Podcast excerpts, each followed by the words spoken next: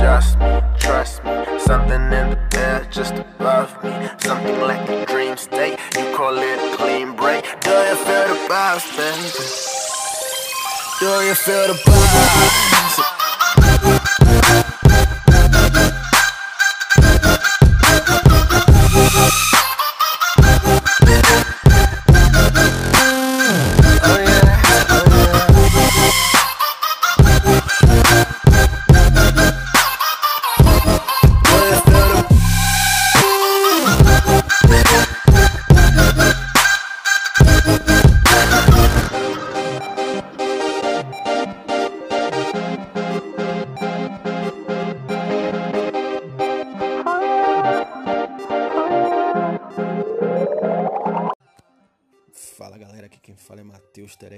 E eu quero saber: será que eu posso treinar gripado? Antes de responder essa pergunta, se você ainda não nos segue na rede social, é só seguir arroba TerelliCast no Instagram e também tem meu perfil pessoal, arroba Matheus Terelli.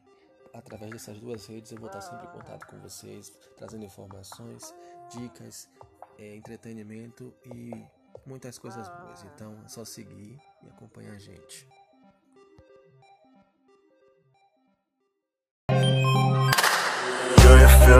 Is it just me? Trust me, something in the air just above me. Something like a dream state. I can't even see straight. Do you feel the buzz, baby? Do you feel the buzz?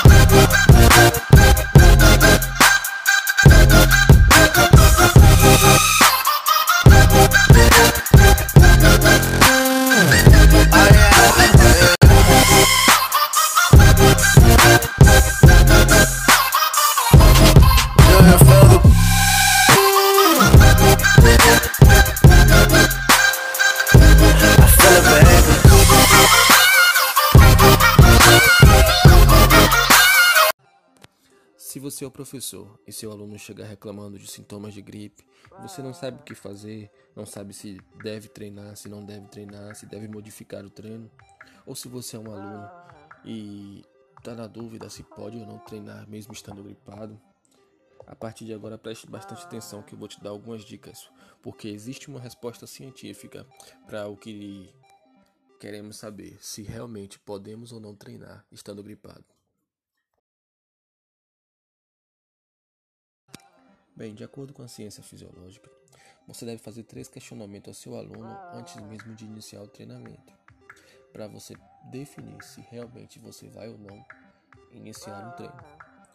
A primeira pergunta que você deve fazer é desde quando o aluno está com aqueles sintomas. Porque se o aluno chega para você e diz, ah, eu estou com esses sintomas há dois ou três dias, é um bom sinal, pois esses sinais de resfriado duram aproximadamente entre 4 a 5 dias, no máximo. Então, se ele diz que tem apenas dois ou três dias, ele ainda está em um processo de resfriado e pode ser que não seja uma gripe.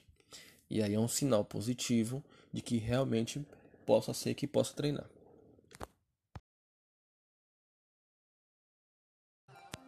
A segunda pergunta que o professor deve fazer a esse aluno é se ele teve ou ele está com febre. Porque se ele não estiver com febre, é um ponto positivo.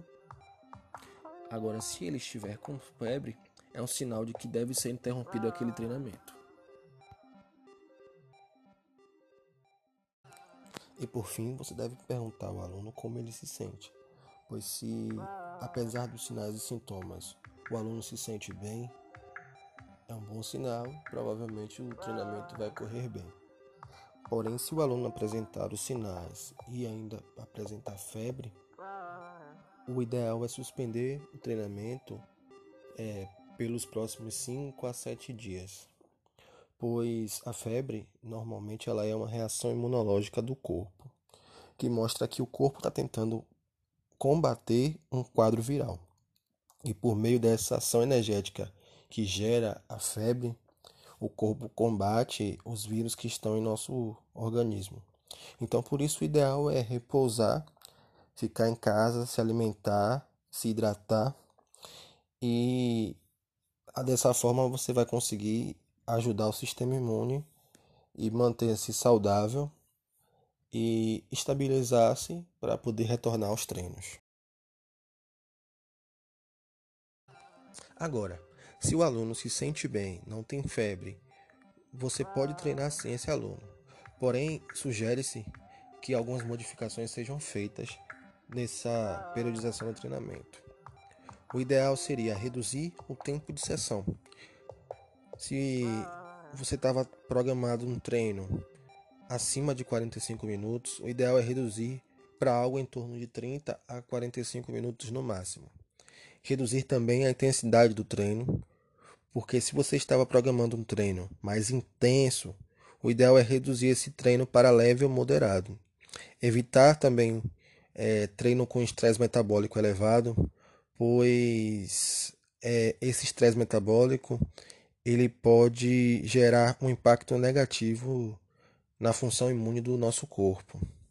É, Manter-se sempre hidratado antes do, do, treino, durante o treino e posterior ao treino. É ideal você estar sempre se hidratando porque auxilia no o metabolismo a se recuperar.